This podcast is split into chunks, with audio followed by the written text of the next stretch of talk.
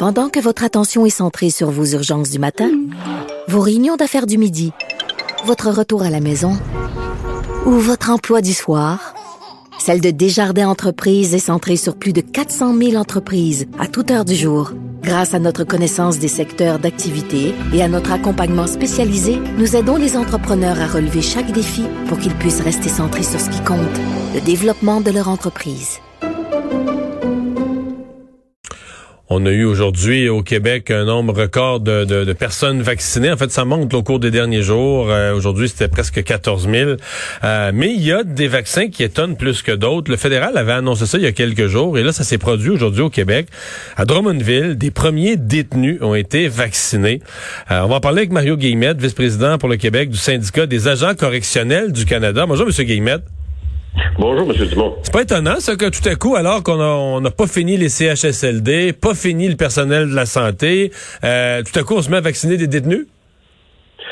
Oui, on n'a pas fini d'être étonné. Euh, on l'était les premiers lorsque ça nous est arrivé un peu euh, par, messagerie cette semaine, sans, trop de consultation avec nous. Et en bout de ligne, on est quand même capable de d'accepter le fait qu'ils veulent protéger la population vieillissante.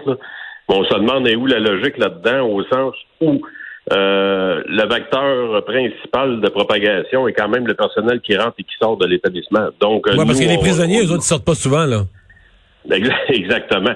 Donc, on demande d'être vaccinés, nous, à, à tout le moins en deuxième lieu suite à cette première vague qui débute. Là. Mais là, est-ce que, de fond, vous dites, là, ils vaccinent des prisonniers, mais ils vaccinent pas les agents, les agents de service correctionnel?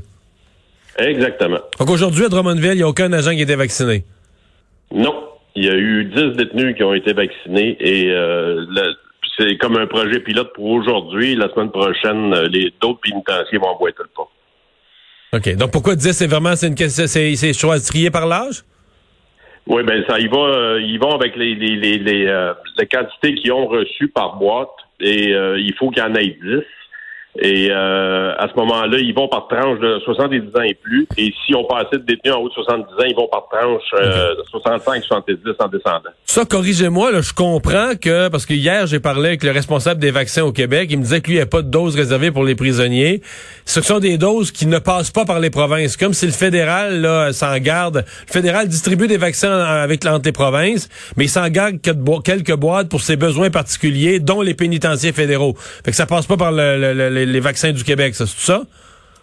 C'est ce qu'on comprend. Je peux pas vous donner la, mécanique exacte, là. Faut pas euh, aller dans un terrain que je suis pas trop connaissant. Ben, je euh, déduis, moi, là, ça passe pas par Québec. Donc, ça veut dire que le fédéral s'en garde, puis dit, mais moi, moi, je suis responsable de prison fédérale, je vais aller vacciner des prisonniers.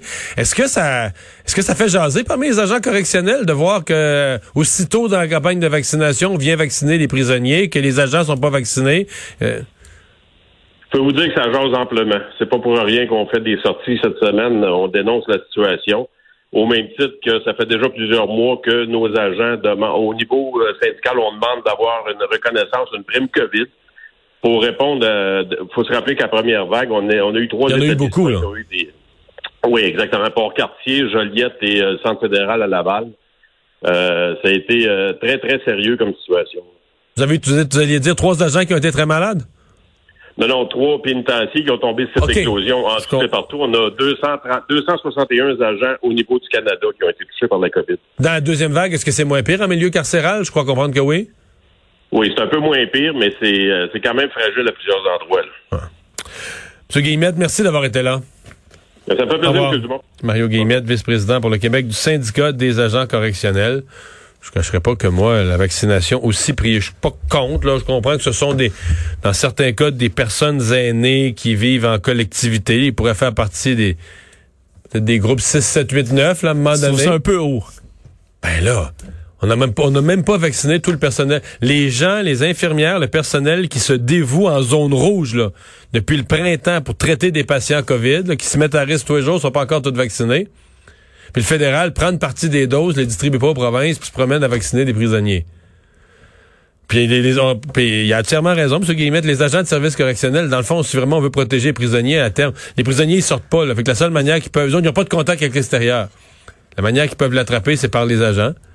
On pourrait protéger les agents. je, je la pogne pas celle-là. Là.